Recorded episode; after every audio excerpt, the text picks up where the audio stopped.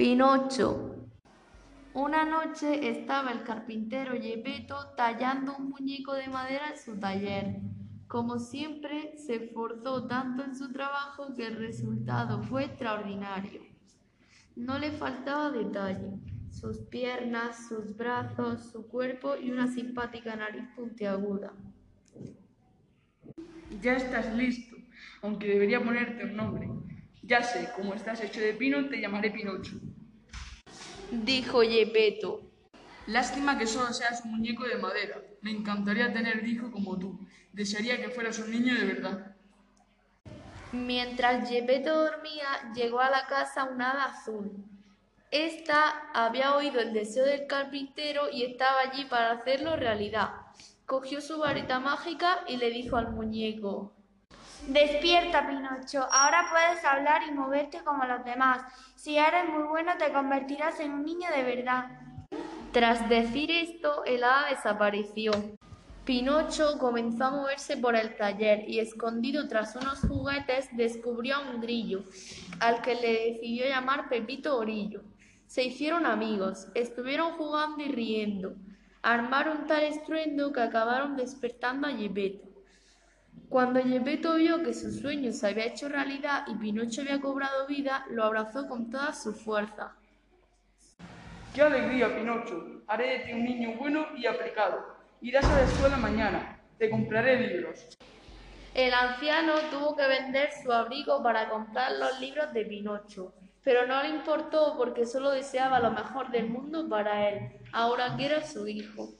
Al día siguiente, Pinocho iba de camino a la escuela cuando se cruzó con un chico al que todos conocían como espárrago, porque era muy delgado.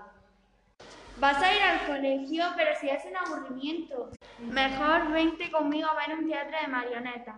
Lo pasaremos muy bien.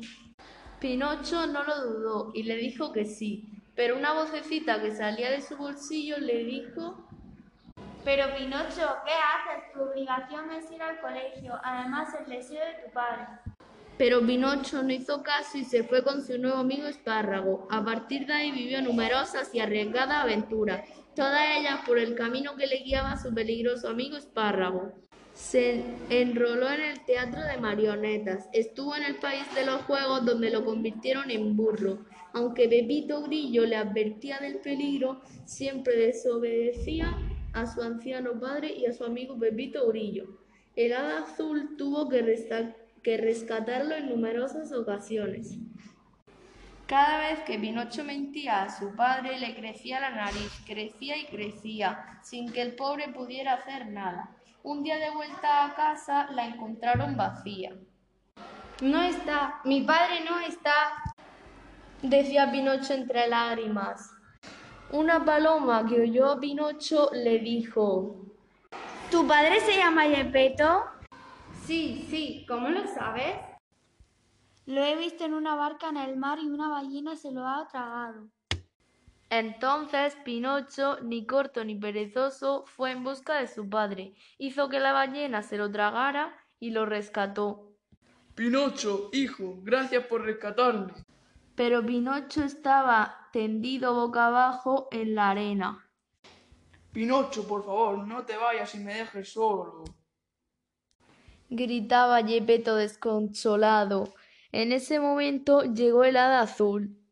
Gepetto, no llores. Pinocho ha demostrado su gran corazón y que te quiere mucho, así que se convertirá en un niño de verdad. Pinocho, Gepetto y el grillo volvieron a casa y vivieron felices durante muchos años.